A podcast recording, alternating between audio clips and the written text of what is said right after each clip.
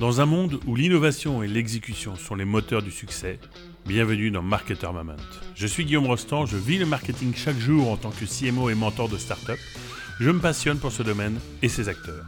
Dans Marketer Moment, notre ambition est non seulement de donner la parole à des professionnels de cette discipline, mais surtout de les inviter à nous raconter leur succès, un canal qu'ils maîtrisent, une campagne particulièrement réussie, des techniques et des sujets spécifiques dont ils sont les experts.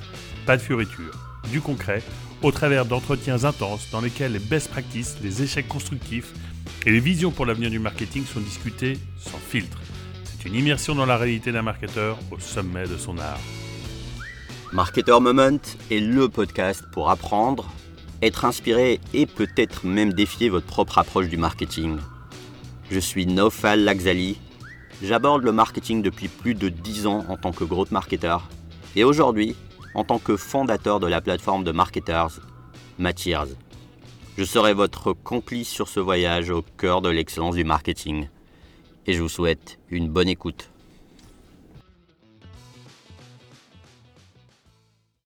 Bonjour Patrice. Salut nos fans. Bonjour et merci aussi d'avoir rejoint euh, cet épisode podcast. Et ouais, merci pour l'invitation. Trop cool d'être là. On va aborder un sujet qui, on a échangé un peu avant là-dessus, le, sales and marketing.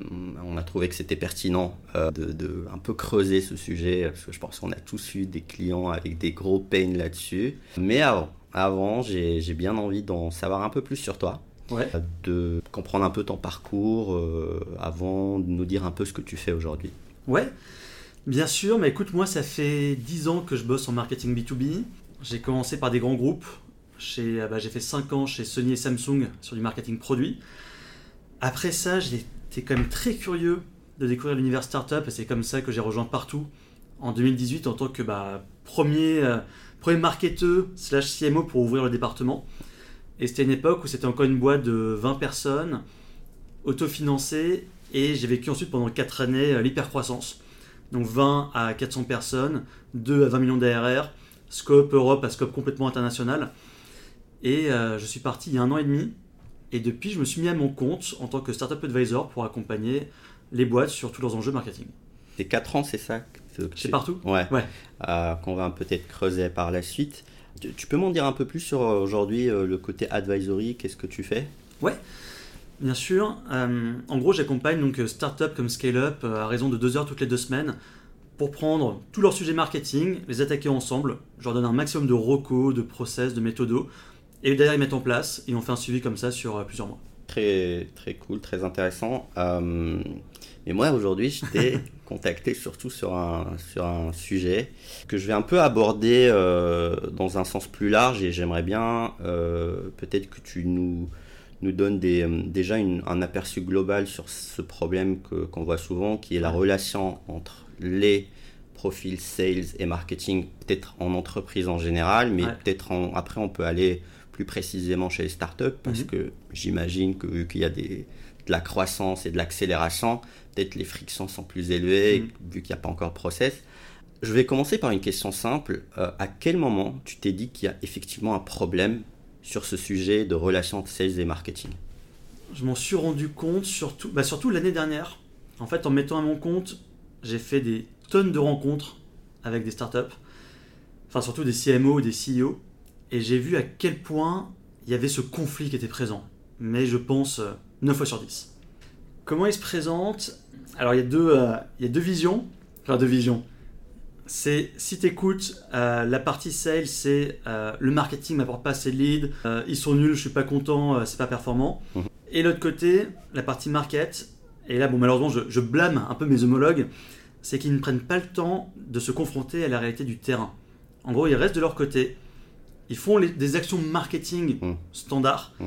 mais sans se demander est-ce que ce que je vais faire là, est-ce que ça va servir au business mmh. Et au-delà de servir au business, est-ce que dans l'exécution, ça répond vraiment à ce qui se passe sur le marché Et pour savoir ce qui se passe sur le marché, il n'y a pas de secret. faut se mettre à côté des sales, écouter les rendez-vous, participer, écouter les débriefs c'est vivre un peu leur quotidien, parce que c'est mm. que comme ça, je trouve, en l'occurrence, notamment au début, après c'est bon, après mm. tu sais bien le marché, les enjeux, mm. mais au début pour dire, ok, je vois bien leurs leur euh, difficultés au quotidien, voilà ce que je vais mettre en place qui va permettre de soit générer plus de leads, soit faciliter la prise de rendez-vous, accélérer la, la négociation et le closing en fait.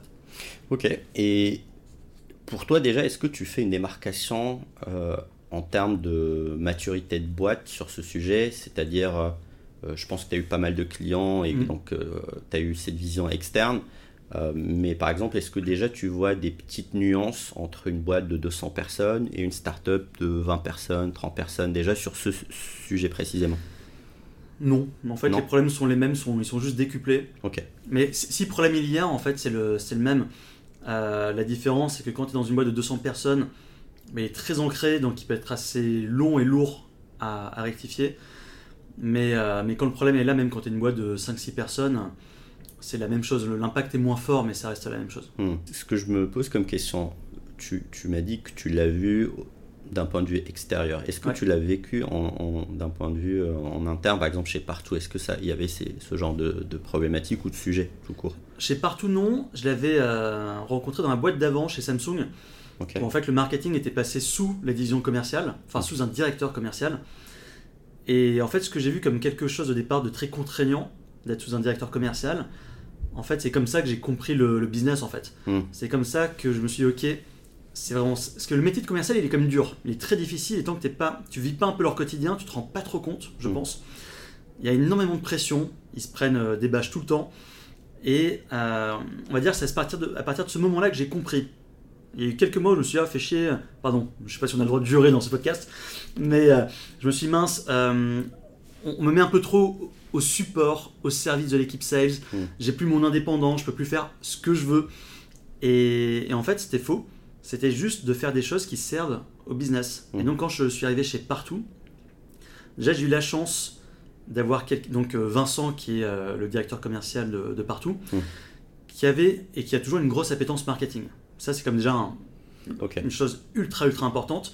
Donc à partir du moment où il avait cette appétence et que moi j'avais vécu l'avant entre bah, commencer de bosser avec des commerciaux, tout s'est passé assez facilement côté, euh, côté partout. Mais c'est intéressant parce que ce que tu dis là, c'est que euh, le, le head of sales, Ouais. on va dire, avait une appétence marketing. Ouais.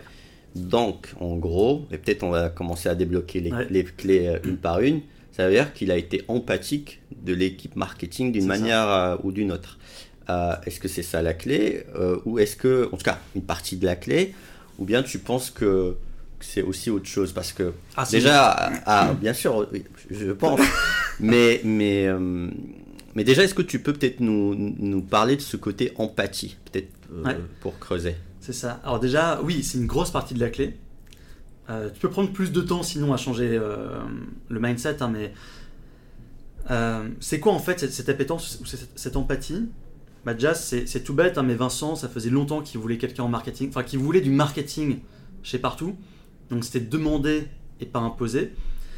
Et c'est quelqu'un qui a, de par sa curiosité et ses connaissances, qui voit un peu tout, tout le spectre et l'étendue de ce que peut apporter du marketing. Mm. Au-delà de juste de la lead gen. C'est c'est une compréhension finalement du département et de son apport qui est, qui est fort. Et il sent bien que à bosser ensemble avec une complicité, c'est là où tu apportes vraiment des gros gros gros résultats. Ok. Et donc, qu'est-ce que tu suggérerais à une équipe euh, marketing, ou peut-être un CMO, Ouais. qui va travailler avec un directeur sales? Est-ce que des fois aussi ça peut être dans l'autre sens? C'est-à-dire qu'un un marketeur dans le sens du sales, essaie de comprendre Ah, leurs leurs problématiques, j'imagine Ah ben complètement, complètement. Vais te donner un, un exemple que j'ai vécu. Ouais. Euh, il y avait une, il y a une période chez Partout où on a eu euh, des grosses difficultés à atteindre nos objectifs sur un quarter. Et je me souviens très bien de Vincent qui est venu me voir, c'était genre, euh, je sais pas, début mars, il restait encore un mois, et qui me dit, sur quoi tu bosses en ce moment? Mm. Je lui raconte. Et là il me dit, t'es conscient qu'en ce moment on est très en retard sur les objectifs? Oui, ok. Donc pourquoi tu fais ça Et pourquoi tu cherches pas des actions nouvelles ou supplémentaires pour justement atteindre, aider les sales à atteindre leurs objectifs? Mm. Quitte à ce que ce ce soit un peu, un peu cracra et fait rapidement dans la précipitation. Mais tu vois, là, ça m'a fait beaucoup de bien. C'est me dire, ok, effectivement, j'étais en train de suivre ma ligne directrice de marketeur parce que moi, personnellement, je pensais que atteindre ou pas les objectifs, je m'en foutais, entre guillemets. Et cette discussion-là, pour moi, ça m'a fait un gros changement de mindset de me dire, mais en fait, je suis con. Ce que je mets en place, c'est pour la boîte, Donc quand je vois que la boîte va mal, qu'est-ce que moi je peux faire en tant que collaborateur pour rejoindre ce collectif et aider ensemble Mm. à atteindre, euh, atteindre ces, ces- ces- ces obje- ces résultats-là? Donc euh, tout ce que je peux mettre de côté pour derrière mettre en place des actions coup de poing Mm. pour, pour atteindre. Donc oui, le, le CMO doit toujours être conscient de ce qui se passe côté sales. C'est euh, bah, déjà le point 1, c'est comme je te disais, hein, c'est comprendre les enjeux côté marché, comprendre le quotidien des sales Mm. Et comprendre enfin, et être à l'écoute des besoins. Euh, côté sales, il peut y avoir parfois des, beaucoup de besoins, une liste toujours très importante. Bah, quand tu viens un peu piocher là-dedans, quand tu, tu discutes ensemble pour mettre des priorités. Mm. Mais ouais, c'est, de toute façon, ça va pas dans, dans un seul sens. Et, et là où je vois souvent quand c'est problématique, c'est quand c'est quand il y a un rapport de force qui, qui n'est pas bon avec les sales qui, euh, qui entre guillemets, euh, est au-dessus du marketing. Mm. Et quand je dis ça, je blâme même pas les sales. Mm. En fait, je blâme, je blâme plutôt l'équipe marketing qui n'a pas su s'élever Mm. pour se mettre à la hauteur et confronter une équipe commerciale. Euh, alors, il y a trois sujets, je vais les prendre un par un. Tu as parlé du rapport de force, c'est effectivement un point qui revient souvent. Ouais. Et tu as parlé d'un autre sujet, c'est les objectifs. Oui.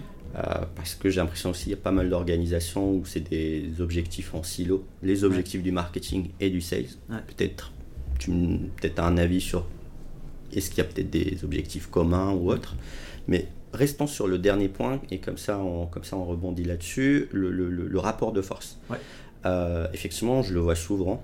Euh, toi, qu'est-ce que tu conseillerais si, par exemple, il y a une organisation où le founder ou Mm. peut-être le marketeur, il se retrouve déjà dans un rapport de force établi, qui soit lié à, à un historique ou à le head of sales ou le sales était avant moi, moi je suis arrivé après, donc Ouais. il a un peu de l'ownership sur des actions.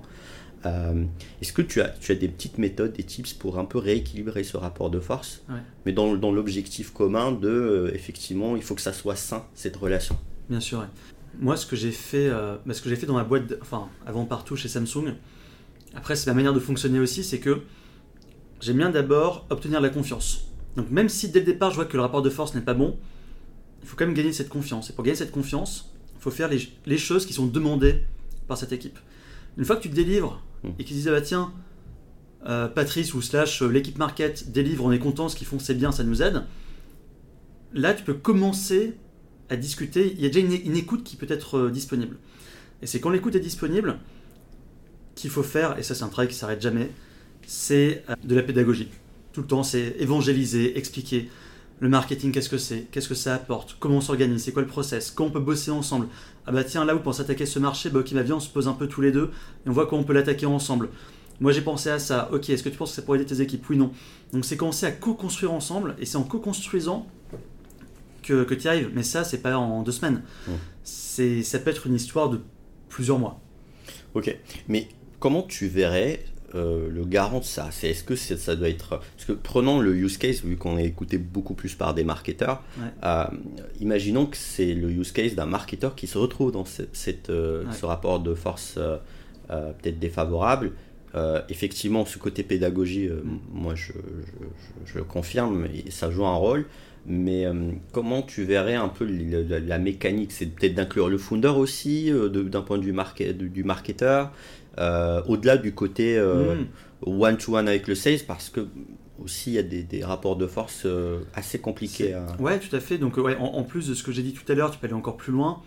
Ouais, mettre, mettre dans la boucle les, les. Tu vois, je sais que moi, tous les ans, je faisais une présentation annuelle de ma vision marketing. Bah, dedans, tu avais les deux co-CEO, tu avais le directeur commercial. Faire ça tous les ans, c'est pas mal. On avait aussi les OKR, donc là, c'est plutôt tous les trimestres. Ok. trimestre aussi, tu viens aussi présenter tes résultats devant euh, un comité réduit, généralement les euh, directeurs et directrices de département. Là aussi, c'est des moments pour en parler.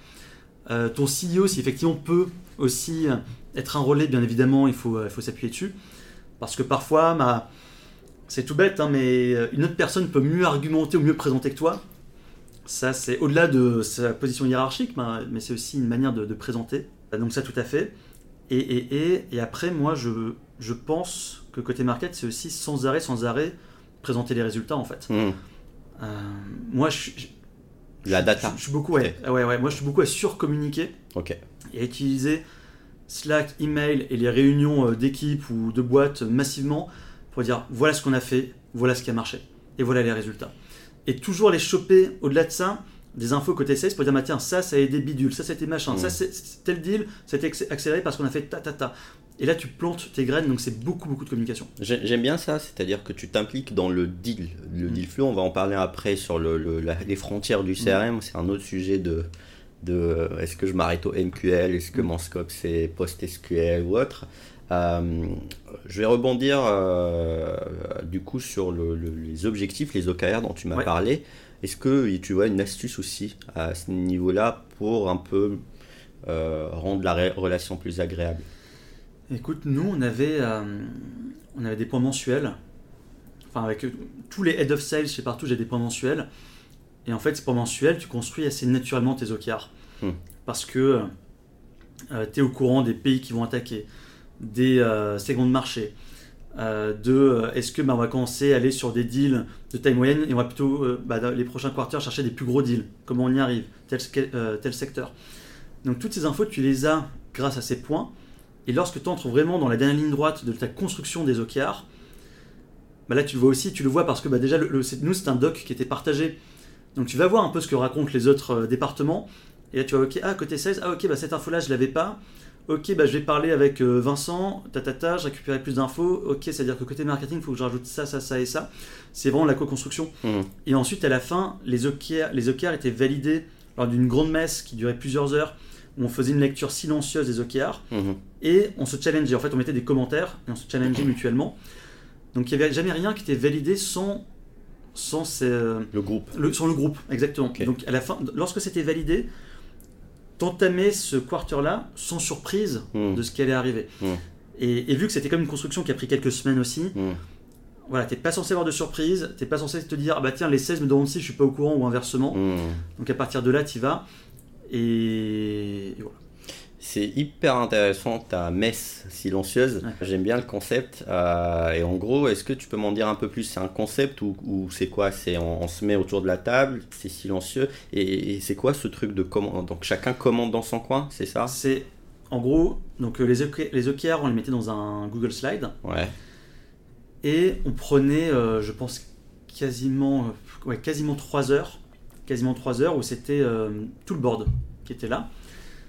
Lecture silencieuse qui prenait, euh, j'ai plus les chiffres en tête, disons n'importe quoi, qui prenait une heure. Lecture silencieuse d'une heure. Et là, chacun mettait des commentaires dans le, dans le PowerPoint. Hmm. Chacun mettait des commentaires. Tu commençais à y répondre, aussi par écrit. une fois que c'était fini, là, c'est chacun prend sa partie et dit Ok, j'avais, ah, tiens, j'arrive sur le marketing, tiens, j'ai quatre commentaires J'en ai répondu à 3 sur 4. Est-ce que les 3 qui j'ai répondu, est-ce que c'est clair? Oui, non. Hmm. Non, ok, très bien, je, développe. Le quatrième, j'ai pas eu le temps. Ok, je vois ta question, j'y réponds. Hmm. Y a-t-il d'autres euh, demandes? Non, ok, bah ça c'est validé, on passe au département suivant. Ok, hyper intéressant parce qu'en même temps tu gagnes aussi l'adhésion du groupe. parce que on pourra, tu pourras pas te défausser en mode euh, je connaissais pas OKR ou en mode je suis pas potentiellement. Euh, bah c'est ça, et en plus, plus tu grossis, et plus tu as des risques, de, on va dire, de, de problèmes de communication. Mm. Et plus tu grossis, plus tes projets sont encore plus transverses. Mm. Et là, au moins, ma, côté tech, ah ok, vous allez faire ça sur le site, bah, très bien, c'est intéressant. Côté produit, ah, il y a ça, ta, ta, ta. Donc oui, pour ça, c'est vraiment génial. Mm. Je vais te le piquer, cette, euh, ce petit truc de messe euh, OKR. Euh, alors, du, coup, euh, si on peut un peu plonger euh, aujourd'hui dans, dans l'existant, dans les relations qu'on voit souvent, euh, et qu'on le prend dans un prisme de CRM. moi, personnellement, je vois beaucoup, en tout cas chez beaucoup de clients, que ce soit chez Matters ou, sur d'autres structures, ce sujet de je suis responsable de ça dans le pipe CRM, parce que souvent c'est l'outil un peu qui va recentrer le, les, réflexions, mais plutôt opérationnelles, plutôt, euh, bah, on va parler lead, concret, c'est du concret. Euh, et euh, j'ai l'impression, c'est que le CRM est souvent un peu plus à l'avantage du sales, parce que c'est un outil de base sales, et que dans certaines structures, on va venir greffer des équipes marketing là-dessus en lui disant ouais tu t'occupes du début du pipe mm. ramène-nous du MQL et puis mm. tout, tout ira bien pour toi et en fait derrière, ben, il y a tous ces sujets, mais qu'est-ce qu'un MQL, qu'est-ce qu'un SQL Déjà, je pense que ça serait bien peut-être de les définir pour les auditeurs, parce que peut-être il y en a quelques-uns qui ne connaissent pas un peu ces termes-là. Et aussi, ouais, j'aimerais bien comprendre comment, euh, comment tu vois un peu cette relation à l'intérieur du CRM. Ouais, ouais, tout à fait. Euh, bah déjà, il y a comme une info à savoir, c'est que le marketing chez Partout était incentivé sur le nombre de rendez-vous pris grâce aux actions de marketing. Hmm. Donc MQL, on s'en fout, c'est combien de rendez-vous ont été pris. Ça, c'est la première chose. Et donc ça, on le voyait dans le, dans le CRM. Tout ce qui est terminologie, moi j'ai opté pour quelque chose de très simple parce que je voulais absolument éviter cette guéguerre. Il y a eu un moment des micro-conflits comme ça. Et à un moment, moi j'ai dit, en fait tout ça je m'en fous. Je m'en fous de savoir que le marketing apporte, je sais pas combien de leads de MQL. Moi tout ce que je veux à la fin, c'est que, ça- c'est que ça génère du business. Et que ça aide les sales. Et c'est pour ça que ce concept de rendez-vous, moi j'ai bien aimé, mais au-delà de ça, moi je suis venu avec un, un concept, et qui est peut-être pas très apprécié par tout, mais un, un concept d'influence marketing. Hmm. Parce que j'estime, surtout sur du grand compte, où tu as plein de touchpoints et que ça dure des mois, que, que de définir à quel moment le marketing a impacté ou influencé un deal, c'est compliqué. Enfin, c'est compliqué. Soit tu te dis, il y a l'origine, voilà, ce lead, je l'ai obtenu grâce au salon, tu as pris un rendez-vous derrière, ta ta ta, ok, très bien. Sauf que parfois, le rendez-vous, il est pas, le, le lead n'est pas généré par le market, parce que nous en plus on se crapait comme des porcs. Le rendez-vous est pris directement par le sales, parce que partout c'est une machine sales très très importante. Mhm. Mais on arrivait quand même à influencer sur du closing. Et ça, et ça, ça m'intéressait beaucoup. En Mhm. revanche, est-ce qu'on influençait à 10%, 50%, 90%, j'en sais rien. Mhm. Mais quand tu as des sales qui me disaient Oh là là, euh, le marketing, euh, génial, merci beaucoup, grâce à vous, euh, cette campagne, ce webinar, ce machin, ça m'a permis de réaccélérer la discussion, ça m'a permis de closer, ça m'a permis de dire Ok, c'est Mhm. avec vous partout que je veux bosser, Mer- merci beaucoup. Bah, ça, je le comptais. Je le comptais en influence marketing. Et en fait, moi, je me basais beaucoup sur ça. C'est combien de meetings étaient influencés et quel montant de signatures étaient influencés et quels étaient les canaux les plus performants pour ça. J'adore ce que tu viens de dire parce que c'est un truc euh, très palpable que je vois dans pas mal d'organisations. Et, euh, et malheureusement, alors ça, ça m'intrigue pas, pas mal, c'est euh, comment tu arrives à plus ou moins le calculer, le quantifier, euh, parce que j'ai l'impression que ça se base sur deux choses. Sur une perception et Mm. sur aussi une honnêteté sans faille du sales qui te dit oui, effectivement. Et, euh, et alors, déjà pour le côté influence euh, sûr et certain, moi je le vois aujourd'hui dans des actions croisées où effectivement un prospect peut interagir beaucoup plus parce qu'il a vu tes posts LinkedIn ou parce Mhm. que il a vu ta pub ou il a vu un- une action qui a été mise en place, euh, appelant ça la brand, appelant ça du contenu, peu importe, mais qui va avoir plus de capital trust, on va dire. Donc, euh, sûr et certain, et tu, tu vois, c'est typiquement le genre d'apport que peut amener un marketeur à un sale. Maintenant, moi, j'ai du mal à voir, euh, et je, suis, je, suis- je serais très intéressé d'avoir tes lumières pour de comment plus ou moins structurer une approche où le sales soit la remonte, Ouais. ou bien nous, quand on la quantifie. Ce qui était le plus simple, c'est, je donner un exemple tout bête. T'as, euh, tu fais un webinar, le sales appelle euh, l'un des inscrits, il chope un rendez-vous, boum, ok, ça c'est market, pas de souci. Euh, ce qui s'est servi de cette liste, c'est quelqu'un qui l'avait pas appelé ou contacté avant, ou bref, qui n'avait jamais répondu, ça c'est clair. Donc tout ce qui était origine, ça c'était assez facile quand c'était pris assez, euh, assez rapidement. Quand je dis assez rapidement, c'est qu'on s'est jamais mis trop mis de ça fait deux semaines, ça fait un mois. En tout cas, quelque chose qui arrive vraiment très très vite après, en quelques jours, quelques petites semaines, ça c'est bon, ça rentre dedans. Deuxième chose facile, c'est le scoring. Ok, Mm. je vais voir HubSpot, ok, euh, le gars, le- nous on a un barème à 30 points, il a plus de 30 points, ok, c'est bon. En revanche, quand tu es un peu dans, dans le mauvais entre-deux de euh, l'origine, ça commence à dater un peu, ça fait genre 4 mois. Donc on peut plus, on peut plus trop dire influence marketing, ça fait quand même un petit moment. Mm. Euh, le scoring est en dessous de ce que nous on estime comme un MQL. Mais malgré tout, il y a un rendez-vous qui est pris. Bah, c'est là où il y a comme cette histoire d'honnêteté avec les sales, parce que moi, pour moi, le scoring, ça a toujours été. C'est pas quelque chose de figé. C'est quelque chose qui doit un peu guider, mais il faut pas le prendre comme ok, s'il est en dessous de tel nombre de points, c'est pas intéressant, et au-dessus, c'est super. Quand parfois, tu avais un sales qui me disait, effectivement, ça marche par l'honnêteté, donc quelque chose qui est pas du tout scalable, hein, mais, en tout cas, mais en tout cas, c'est ce que j'ai trouvé de mieux pour cette paix des ménages et pour que ça fonctionne bien. Mais quand tu as le sales qui me dit, bah oui, effectivement, euh, euh, machin, il a téléchargé un livre blanc, vous me l'avez notifié, je l'ai appelé, j'ai pris un rendez-vous. Mm. Et le livre blanc ne permet pas d'avoir ce, ce score suffisant pour passer à MQL. Euh, L'origine du lead, marketing ou pas, ça datait depuis bien trop longtemps. Mais le sales te dit que le livre blanc l'a aidé à prendre le rendez-vous. Bah, moi, ça me va. Ok. Donc ça, c'est effectivement soit de la proactivité côté sales, soit c'est un boulot côté market de toujours voir lorsque donc sur Slack, les sales mentionnaient quand un rendez-vous était pris. Nous, le réflexe, c'était HubSpot CRM, enfin HubSpot euh, Salesforce, pardon. C'est quoi l'historique? Ok, où est-ce qu'on a touché ce- cette personne? À quel moment? Ta, ta, ta. Et là, tu parles avec le sales. Ok, j'ai comme l'impression que Bidule, là, Mm. ça fait 6 interactions marketing en un mois. Je pense qu'il y a une influence. Ah oui, tu as raison. Mm. Et parfois, c'est euh, le sales qui te dit écoute, euh, oui, il a téléchargé euh, tel contenu, mais ça fait six mois que je travaille, j'ai fait je sais pas combien de coups de fil, d'emails, d'échanges.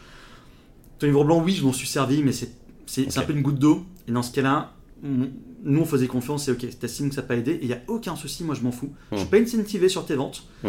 je veux juste savoir si ce qu'on fait, ça t'aide. Si Mm. tu estimes que là, ça t'a pas aidé ou pas suffisamment, bah, pas de souci, ce, ce rendez-vous est à toi. Ok. Et est-ce qu'à la fin, ça a donné lieu à une sorte de.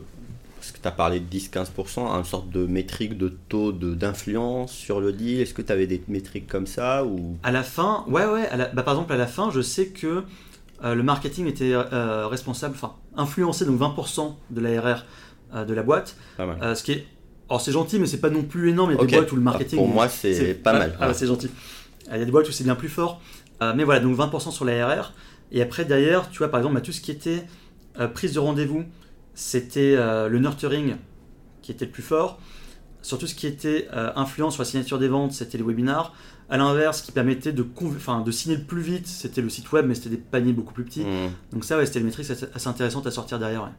Et je disais pas mal parce que j'avais retenu au tout début que tu as dit que c'est une ADN sales de la boîte de base, non? C'est une grosse ADN. Ouais, ouais, c'est Voilà, une machine à rebond très très forte. ouais. très forte. Donc euh, c'est c'est là où ce que ça veut dire que bah en fait euh, c'est une métrique qui reste quand même intéressante en termes de tu peux même l'améliorer. Mais moi quand- pendant que tu me décris tu me décrivais ça, je me disais euh, ça ressemble quand même pas mal à, à ces mécanismes que je voyais dans la pub de contribution, attribution, Oui. tous ces sujets là de Ok, il a acheté la voiture, mais en fait, ah, il, est, il est passé à côté d'un panneau parce qu'on sait qu'il habite à Paris et qu'à Paris, il y a des panneaux dans la zone où il est. Et by the way, il a, il a vu 2-3 displays et machin. Donc l'acte dans 6 mois. Et donc je trouvais intéressant. Euh, Est-ce que tu vois pareil, ce parallèle un peu le, le- Bah, disons que j'ai j'ai fait ça parce que, euh, enfin moi, je, je, je suis pas quelqu'un qui aime le conflit.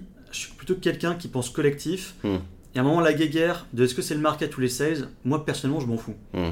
Et moi, la, question que j'ai toujours le plus posée, c'est est-ce que ce qu'on a fait, ça t'a aidé ou pas? Hmm. Parce que si ça t'a pas aidé, et si trop souvent on dit que ça n'a pas aidé, c'est qu'il y a un problème, c'est qu'on fait mal notre job. Hmm. Donc moi, c'était ça qui m'intéressait pour l'équipe. Et, euh, et ensuite, influence parce que, encore une fois, il y, a- il y a tellement de touchpoints, même côté sales, côté, euh, côté market, avec le CEO, que ce côté influence, moi, ça, ça me plaisait bien. Et, euh, et surtout, c'est beaucoup plus doux, en fait, comme approche que de dire c'est le marketing. Et, et comment tu peux dire que c'est le market? Là, je parle surtout de grands comptes. hein. Quand tu peux dire que c'est le market, quand les sales d'ailleurs ont fait un tel boulot de prospection, que tu vois dans le CRM, ils nous ont envoyé 12 mails, 12 coups de fil, et que oui, il a téléchargé un livre blanc, c'est grâce au marketing. C'est faux. Il y a eu un gros boulot derrière. Finalement, tous ces emails, bah, le nom partout, il est un peu resté dans leur tête. Donc ça, ça, ça marche. Et encore une fois, je le voyais vraiment plus en, en collectif. C'est on est ensemble dans, ce, dans, cette, dans cette bataille, on va réussir. Et, euh, et parce que. Et pourquoi les 16 pour moi sont aussi importants C'est que pour moi, il y, a, deux caisses de résonance dans une boîte pour faire amplifier ton marketing. Enfin, si je schématise très simplement, c'est qu'il y, y a ton CRM. Tu fais un contenu, bah, tu l'envoies à tes euh, 1000, 5000, 30 000 contacts, trop cool. Ça, c'est très massif. Et l'autre grosse caisse de résonance, bah, c'est tes sales. Parce que tes sales, c'est eux qui ont le contact direct avec tes prospects. Et un sales qui envoie le bon contenu à la bonne personne au bon moment, bah, c'est ça qui fait mouche. Peut-être que tu auras moins de vues que ce quand tu l'envoies via ton CRM, mais en revanche, l'impact va être extrêmement fort. Et si ces sales, ils sont pas là pour relayer tes actions, quelles qu'elles soient, Mm. et je le vois bien avec des boîtes à qui j'ai parlé, bah, ton impact marketing, il est beaucoup plus faible. Ces gens, ils ont quand même, enfin nous, le réflexe qu'on avait pardon sur des webinars, lorsqu'on invitait des gens, c'était de dire les sales toute la journée sur le téléphone. Qu'est-ce que ça coûte de prendre 10 secondes à la fin pour dire au fait, on a un webinar dans deux semaines, voulez-vous vous inscrire? Et ça, en fait, il y a tellement de boîtes qui ne le font pas, enfin Mm. tellement d'équipes sales qui ne le font pas, en disant Ah non, mais c'est au marketing d'inviter, c'est pas à moi. En fait, qu'est-ce que ça coûte de le faire?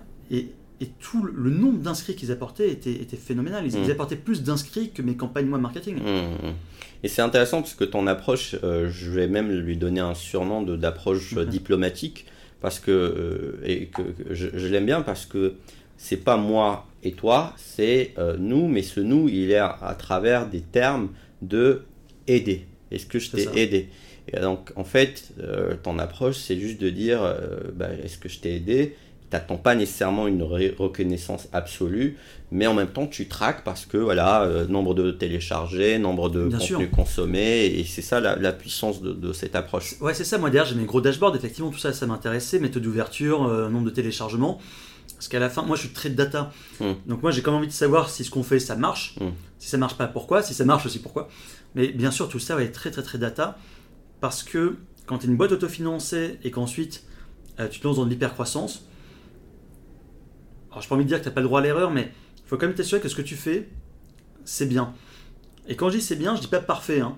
Je reprends un peu l'exemple de ton. de- quand, en amont, tu me parlais de ton podcast. euh, euh, ouais, tout ce qui est euh, meilleur matos ou vidéo, on verra plus tard. Mais je suis absolument comme toi. Mm. On va faire des choses simples, Mm. mais on va les faire bien. Et on va s'assurer que ça plaise.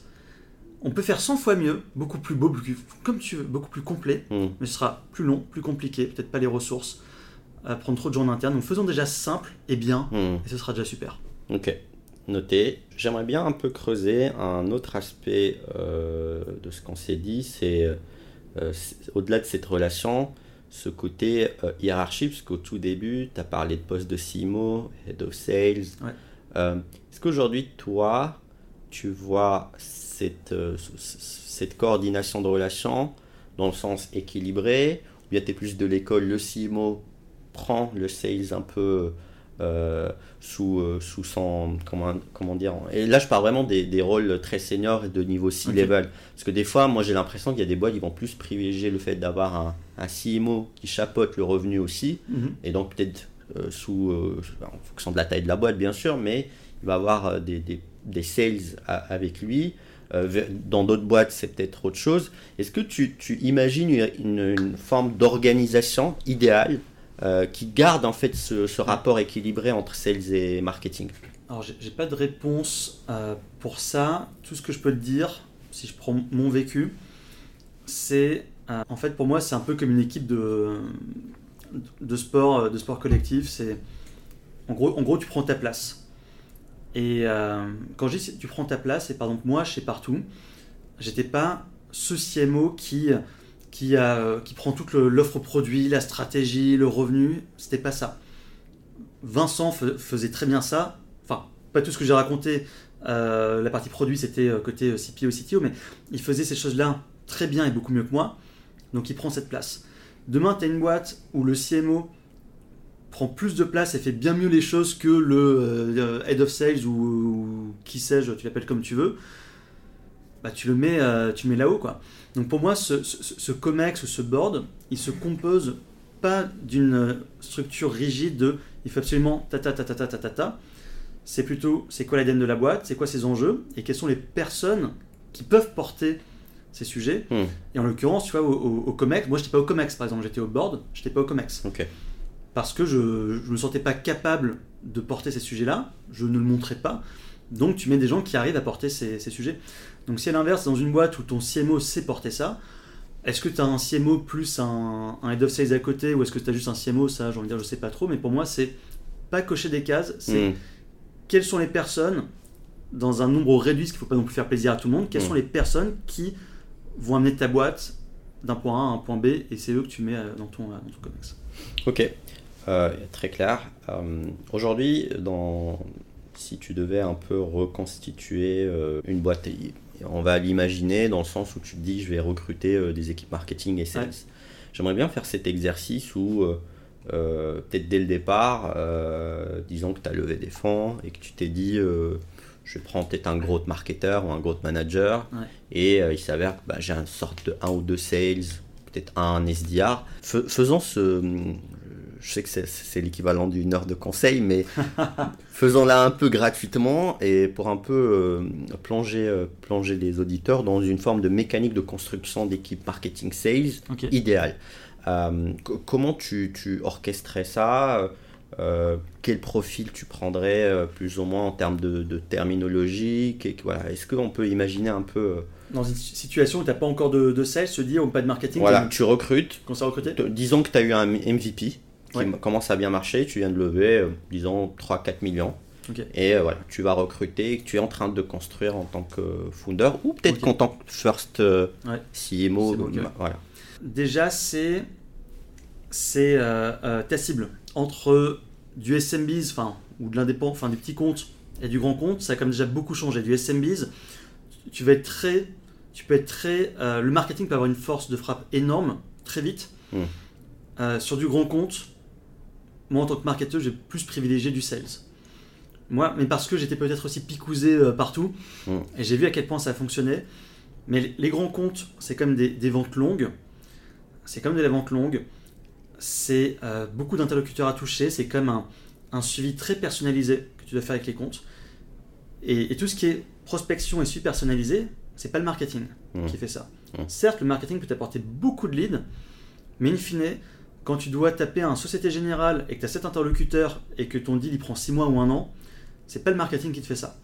Donc moi sur du grand compte, aux boîtes je leur dis recruter des sales. Ok. Recruter des sales. Et, euh, et après tu peux ajouter euh, du marketing. Quand tu es sur des plus petits comptes du SMBs, là je suis un peu partagé parce que j'ai vu les deux fonctionner, mais j'estime qu'en l'occurrence, selon, là je vais plutôt voir l'appétence des, euh, des founders. Mhm. Et selon, euh, selon l'appétence, ils ont une appétence plutôt marketing. Je dis, ok, bah vas-y, crée ton, euh, ton équipe marketing de guerre parce qu'ils vont, tout, euh, ils vont tout te faire venir. Et en plus, surtout, si tu un free trial derrière ou quelque chose qui est un peu safe onboarding, Mm. voilà, ton market, c'est génial. En revanche, si tu sens qu'il n'y a pas trop d'appétence marketing, que tu as quand même besoin un peu de pitcher, faire de la démo, etc., que tu as un peu, de, un peu de suivi pour signer, bah là, je vais dire, bah, ok, sales et prospection téléphonique toute la journée. Ok. Donc en fait, tu orienterais en- en- j'ai l'impression, en fonction du cycle de vente, parce que c'est le point ça. de départ, que le corpo, ça. le SMI. Euh, et, euh, et du coup, tu. Ouais. Et, aussi, un autre point, c'est que tu as, lié ça à l'ADN du founder. Et ça, c'est un- Essentiel. ça, Essentiel. ça revient souvent. Tu as des founders plutôt sales des fois et Ah d'autres ouais. plutôt marketing. Ça, ça joue un rôle, ça, ce Ça- côté. euh, Ouais, ouais, ça, ça- ça- bah, le rôle que ça joue, c'est que si ton, si ton founder sales, il veut recruter quelqu'un en marketing, enfin s'il veut, s'il considère cette option-là, souvent, il va pas savoir, et d'ailleurs je dis founder sales, mais en fait un founder qui ne vient pas du marketing, qui n'a pas cette appétence, va soit pas voir ce poste comme prioritaire, soit quand il va commencer à le considérer, il ne sait pas du tout quel, quel scope lui donner. C'est toujours très vague, très, euh, très large. Et ça mène souvent à des grosses déceptions sur les recrues, avec des périodes d'essai qui sont invalidées, Mm. avec des euh, Ah, mais en fait, je m'attendais pas à ça, je pensais qu'il allait m'apporter, euh, je sais pas, euh, la lead machine en deux semaines. Et à l'inverse, ton, bah, ton, ton founder qui est l'appétence marketing, au moins, au moins il sait, il sait ce que ça apporte. Ça fait partie un peu de ces départements en fait qui est, qui est composé de tellement d'expertise. Alors je sais pas que c'est pas le cas de département, mais en tout cas le marketing, je trouve que c'est beaucoup d'expertise et que parfois bah, c'est hyper cette chose-là un peu difficile à appréhender quand tu, tu n'as pas un peu cette connaissance du milieu. Et pour moi, un, un CEO qui n'a pas cette appétence marketing, je leur dis toujours faites gaffe. Là, là, vous apprêtez à recruter quelqu'un, ok, mettez vraiment là sur papier qu'est-ce que vous attendez concrètement de cette personne. Souvent, ils n'arrivent pas à le faire et c'est normal. Donc, allez parler à d'autres CEO qui ont des marketeurs. Qu'est-ce qu'ils leur ont demandé? Qu'est-ce qui a Mm. marché? Pas marché? C'était quoi les crash tests? Parlez à 2-3 CEO. Et derrière, vous avez votre job desk. Et là, vous pouvez commencer à, à lancer. Mais il y a beaucoup trop de fiascos en fait, euh, Mm. malheureusement, parce que ce travail-là en amont n'est pas fait et je peux je- et j'entends si tu dois le faire à chaque fois, ça peut être un peu compliqué. Mais souvent, c'est ça le, le gros problème. ouais. Donc tu verrais en fait un, un recrutement en fonction de la connaissance du scope, parce que c'est un peu un sujet de Ouais. scope. Et euh, souvent, effectivement, moi j'ai l'impression que par exemple, un founder sales, il va plus dire bah, le marketing, euh, bah, il va faire un peu tout, de l'event, de machin, et sans trop peut-être aller euh, spécifier. M- Moi j'ai l'impression euh, que aussi c'est un sujet de, de point de départ, c'est-à-dire euh, pour un peu euh, être plus clair, est-ce que tu penses pas que des fois un founder qui va recruter un sales mais qu'il a une ADN marketing va indirectement influencer son équipe vers ce rapport de force dont on a parlé au début in- indirectement puisque en quelque sorte il va peut-être plus être à l'écoute des retours du sales Mm. ou l'inverse. ouais. Et, et comment euh, nous, en tant que marketeurs, quand on va arriver dans ces organisations, euh, essayer de, d'arranger ce sujet, mais Mm. cette fois-ci, c'est pas un one-to-one, c'est vraiment côté founder. Le founder et sales, il jure que par ça. Ouais. Tout ce que je pourrais lui dire, en fait, souvent, il va être un peu, euh, il va douter. Ouais, bien sûr. Bah, moi, c'était ça ma première année chez Partout. Ok. Le, le co-CEO qui, est un- qui a une ADN très sales, lorsqu'il m'a recruté, donc il faut quand même savoir que quand je suis arrivé chez Partout, la boîte avait déjà 4 ans d'existence. Hmm.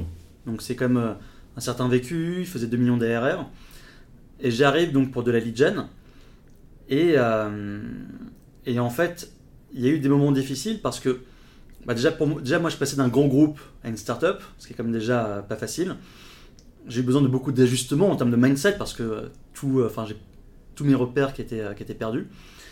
Et effectivement, il y a un peu ce côté, il y avait des attentes de ma part qui étaient presque, presque des attentes sales, des attentes marketing. Mmh, mmh. Et, euh, et ça, bah, c'était encore une fois bah, beaucoup, de, beaucoup de discussions. Donc il y avait des choses où, bien évidemment, j'avais mes torts, parce que j'étais, même encore là, pas encore assez business. J'étais. En fait, vu qu'il y avait un département à construire, je, je- je me dispersais, ce qui n'était pas bien. Donc voilà, donc déjà euh, ça. Et de l'autre, en fait, je me rendais compte que c'était à moi de faire aussi bah, cette fameuse évangélisation, pédagogie forte auprès aussi euh, du, euh, du CEO, parce que le marketing, c'est pas quelque chose qui, qui maîtrisait bien, qui connaissait. Donc ça, ça a été aussi bah, beaucoup de, euh, beaucoup de, de- de- de rendez-vous. Et tu vois, ce qui a été un moment euh, important, c'est quand Vincent, donc le directeur, le head of sales, qui avait cette grosse appétence marketing, qui m'a dit Ah, viens faire une présentation de ta vision et de Mm. tout, ce que ça- tout ce que le marketing peut t'apporter. Faire cette presse-là devant les deux co-CEO. Et en fait, cette présentation-là, elle était géniale parce que lui, euh, le Vincent, là, il m'a appuyé sur, tout, euh, sur tous les points. Et tous les moments où je me faisais challenger, lorsque j'avais du mal à répondre, où je me sentais un peu faiblard, bah, c'est lui qui surenchérissait. Ok. Le- les sales ont besoin de ça. Là, ce qu'il vient de vous dire, on en a absolument besoin. Ça va nous aider à atteindre ta ta ta ta ta ta ta ta ta. Mm. Et en fait, ce duo a été magnifique. Mmh, Et lui a su mieux exprimer les choses que moi, mmh. bien mieux. Et donc, ils ont compris. Et à partir de là, c'était fini. Euh, J'adore ton exemple parce que il, euh, si je le synthétise, il démontre que quand euh, le founder ou celui qui t'a recruté a du mal, en tout cas, d'adhérer Mm. immédiatement à ce que tu dis, en- indirectement, tu dis chercher l'appui avec quelqu'un d'autre de l'équipe qui va venir appuyer à travers le dispositif de je t'aide, je suis là pour contribuer à ton Ouais. succès à toi. Et donc, indirectement, lui va t'appuyer et en quelque sorte, tu, euh, C'est ça. tu- j'ai- J'aime bien. Voilà, ça c'est la recette de, pour hacker le, le truc. Et je pense, non, je, je, je pense que ça, c'est c'est ce genre de, ouais, de méthode qui, qui peut marcher versus euh, peut-être la confrontation ou, ou ce, ce genre de, de, de, de sujet. Ok, bah franchement, euh, déjà on a un peu commencé à. On a bien un peu fait le tour de, ce sujet. Euh, Est-ce que tu vois autre chose peut-être que moi j'ai zappé euh, concernant cette relation sales, euh, marketing, ou t'as un truc que t'as vu hacher partout et... Ouais, ouais, ouais. Moi, il y a, d'autres choses que je peux rajouter. Il y en a une notamment, et ça, j'ai adoré parce qu'ils étaient ultra volontaires là-dessus. C'est d'impliquer aussi les sales dans tes actions marketing. Et quand je dis impliquer, c'est par exemple, je, je donne un exemple tout bête. On veut faire un webinar. J'allais les voir en disant, ok, là, le, le mois prochain, on va faire un webinar. Quelle, euh, quelle thématique vous voulez qu'on aborde? Et tu les laisses voter, en fait, tu les laisses choisir. Hmm. Ah, on a absolument besoin de ça. Non, en ce moment, les prospects ils me posent beaucoup de questions sur ça. Oh, bon, ok, très bien. Allez hop, on se met d'accord. Ok, Patrice, on aimerait bien un webinaire sur ça. Ça, c'est, ça, c'est trop bien. Les contenus, c'est la même chose. Ok, là, on va rédiger euh, trois nouveaux articles. J'ai pensé à, à toutes ces thématiques. D'après vous, c'est lesquelles vraiment les, les plus importantes pour vous? Hmm. Et là, sur les six, ils en choisissent trois. Tu écris les trois. Et quand tu écris les trois, tu leur dis écoutez, moi, j'ai, pas votre vécu du terrain. J'essaie d'écrire du mieux possible. C'est vous qui allez derrière envoyer ces articles à vos prospects. Est-ce qu'il y a un volontaire ou une volontaire qui peut un peu juste relire et nous dire si on est passé à côté de gros arguments ou euh, d'exemples qui, qui pourraient faire mouche? Mm. Et là, on trouvait toujours quelqu'un de volontaire. Et en fait, les, les- les commentaires derrière sont ultra pertinents. Tu vois, Mm. c'est, la phrase, c'est l'argument, c'est l'exemple qui fait choc, euh, qui fait mouche, pardon. Et, euh, et pour ça, c'était génial. Et en fait, un sales qui derrière a un peu corrigé le doc, derrière, on est convaincu. Et quand la version finale est obtenue, un, il va l'envoyer à ses prospects, puis, mais de deux, au-delà de ça, il va faire aussi ton ambassadeur. Il va aussi en parler aux autres sales. Et combien de fois, parce que nous on était physiquement juste à côté, combien de fois j'ai entendu les, euh, les sales dire Ah, euh, tiens, j'ai envoyé euh, tel article à machin de Toyota, ça lui a trop plu, est-ce que vous avez pensé vous aussi à l'envoyer? Ah non, j'ai pas pensé, il est où l'article, est-ce que je peux le trouver? Ça, c'est super. Donc les impliquer, les impliquer, ça, c'est phénoménal. Parce que ça devient un peu le contenu devient leur bébé aussi parce Ouais. que quand ils ont contribué, ils... Bah, un, tu leur, as fait, tu leur as fait choisir parmi une liste de, de thématiques, ils ont choisi Hmm. les thématiques. Toi, tu as écrit sur ça. Tu leur demandes de l'aide, tu leur dis pas juste euh, tiens, prends-moi une demi-heure pour relire, ce qui emmerde tout le monde. C'est ok, je, je sais que toi, tu as encore plus d'impact que moi dans, le- dans les arguments. Est-ce que tu peux juste relire, rapide- enfin, re- relire le doc? Ça, ouais, ça, c'est c'est énorme. Et, euh, et pour impliquer, ce qu'on se faisait aussi, c'était d'un peu des, des challenges mutuels. C'est se donner des, noms, euh, des objectifs, par exemple, sur euh, bah, des nombres d'inscrits à un webinar. Tiens, là, celui-ci, vous pensez qu'on peut avoir combien d'inscrits? 100 Ouais, vous êtes sûr? Ok, bon, on va essayer d'avoir 100, euh, 100 Euh, inscrits. au sales. Ouais. Ah, ouais, non, mais, mais 100 ensemble, hein, Ouais, ensemble, pas juste les sales, Ah, c'est ok. 100 ensemble, Ah, ok. euh, market sales. Et après, d'ailleurs, on faisait aussi des, sur, des, sur les plus gros webinars, on faisait des classements des sales qui apportaient le plus d'inscrits, et les gagnants avaient euh, des bouteilles de champagne, tu vois, par exemple. Pas mal, ça, ça j'aime bien. C'est-à-dire qu'en gros, tu... Parce que les sales, ils, ils ont un peu le- le- l'adrénaline du closing, ils aiment bien ça, mais en plus, si, si dans leur quotidien, tu leur ajoutes d'autres closings un peu plus faciles, parce que le Société Générale, il est frustrant sur six mois, mais bon, bah, ramener euh, deux fois plus de, de, de, de gens euh, à un webinar, je pense, ça. ça, ça- et donc avec le reward, mécanisme de reward derrière. Exactement. Ok, exactement. hyper, euh, je je te prends celle-là aussi. Donc ça, voilà, ça super. Et, euh, et enfin, la dernière chose pour éviter tous les conflits, c'est en fait, je reviens sur la communication, mais là plus la communication sur, sur l'agenda en fait, sur tout ce qui va arriver.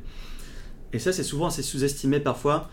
Juste croire que tu as envoyé euh, le 1er septembre le calendrier du mois, ça suffit, c'est archi faux. Dès le lendemain, ils ont oublié, et c'est normal, ils ont déjà tellement de choses à faire qu'il faut rabâcher. T'envoies, t'en parles en réunion commerciale. Ah, au fait, euh, ce mois-ci, il y a ça. Trois jours plus tard sur Slack, rappelez-vous, euh, dans quatre jours, il y a bidule.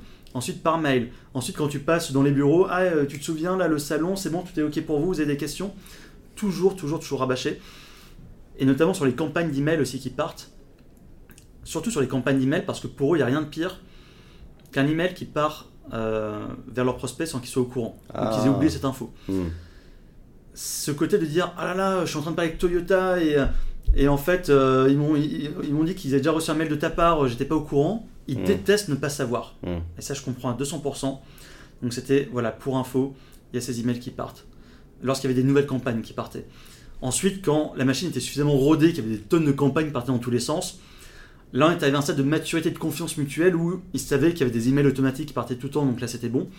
Mais au début vraiment pour rappeler demain il y a ça qui part et puis aussi leur, leur partager les chiffres tiens pour info dans cette campagne il y a cet email il a trop bien marché donc allez-y euh, peut-être que vous pouvez vous en inspirer Constamment au fur. euh, Ouais. ouais, ok. peut-être que l'objet a plu peut-être que le contenu a plu Mm. Euh, et inversement bah, on a fait ça, ça ça a foiré on pense que c'est ça et ça qui a foiré est-ce que vous avez aussi des, des feedbacks de l'autre côté ouais bah, j'ai trouvé effectivement que ça c'était pas terrible ok trop cool je note C'est pas mal parce qu'en gros, c'est vraiment de les impliquer. euh, C'est une forme de communication interne euh, que tu déploies euh, envers les très orientés sales, dans le sens où, euh, voilà, j'ai fait ça, et quand c'est des chiffres mauvais, tu dis que tu. tu Et je trouve ça, c'est une. C'est assez intéressant ta démarche parce qu'elle est très, très centrée sur. Sur un mécanisme d'empathie tout simplement et j'ai l'impression que c'est un peu le, ça le, le sujet depuis le début et c'est que le sales il est empathique euh, envers le, le, Mm. euh, envers le, marketing et pareil toi avec ta manière euh, Ouais. de je vous aide ok regarde j'envoie cette campagne et tu as raison effectivement ce sujet de de- d'ownership sur le lead Ouais. Faut pas les trop disrupter euh, bah, effectivement leur, leur euh, relation en tout cas la gêner euh, par, par des envois euh, peut-être non sollicités confiance aussi tu as, parlé de, ce, de Ouais. ce- ça se construit au fur et à mesure Ah, mais ça se construit. Moi, j'ai un exemple que j'adore donner, c'est que quand je, quand je suis arrivé, j'ai voulu lancer ma première campagne d'emailing sur toute la base. Là, ils ont cru, enfin, ils ont fait s'évanouir. Non, non, c'est jamais de la vie, on te, on te file notre base. Et ils m'ont extrait, je sais plus, c'était 400 ou 600 contacts, mais qui étaient des contacts qui n'avaient plus répondu à leur mail depuis plus de 6 mois. Je Mmh. dis, eux, on n'y arrive pas, ils sont pourris, prends-les. Mmh. Et là, je- je lance ça, je fais mon petit scoring, boum, ils chopent 5 rendez-vous. Ah putain, je- en 3 semaines, tu chopes des rendez-vous sur des contacts qui pour eux étaient, étaient finis. ouais Ah bah tiens, euh, prends là ces 200 parce que eux, eux, ils sont un peu mieux. Et là, je rechoppe plus de rendez-vous. ok Ah, ouais. c'est cool. Et tu vois, j'ai lancé la première campagne en septembre euh, 2018 Et je crois qu'en décembre ou en janvier, euh, quelques mois après, j'avais emailfilé l'intégralité. Pas mal. En fait, à partir du moment où tu, ils voient, un, que ça marche, et que de deux, mes emails étaient très, euh, très complémentaires. Moi, c'est des emails très, très doux. C'est pas, je propose pas de rendez-vous, c'est des emails très courts, Mm. euh, que étaient appréciés, que les prospects appréciaient. Ils avaient des retours aussi. Ah, tiens, j'ai reçu un email qui m'a envoyé tel contenu, j'ai bien aimé. En fait, tu construis cette, cette cette confiance. Et après, à partir de là, c'est bon. Mais au départ, ouais, il faut y aller euh, étape par étape. Mm. Et, et toi, ça me fait penser euh, aussi qu'on était dans cette phase d'hyper-croissance et qu'on recrutait beaucoup de sales.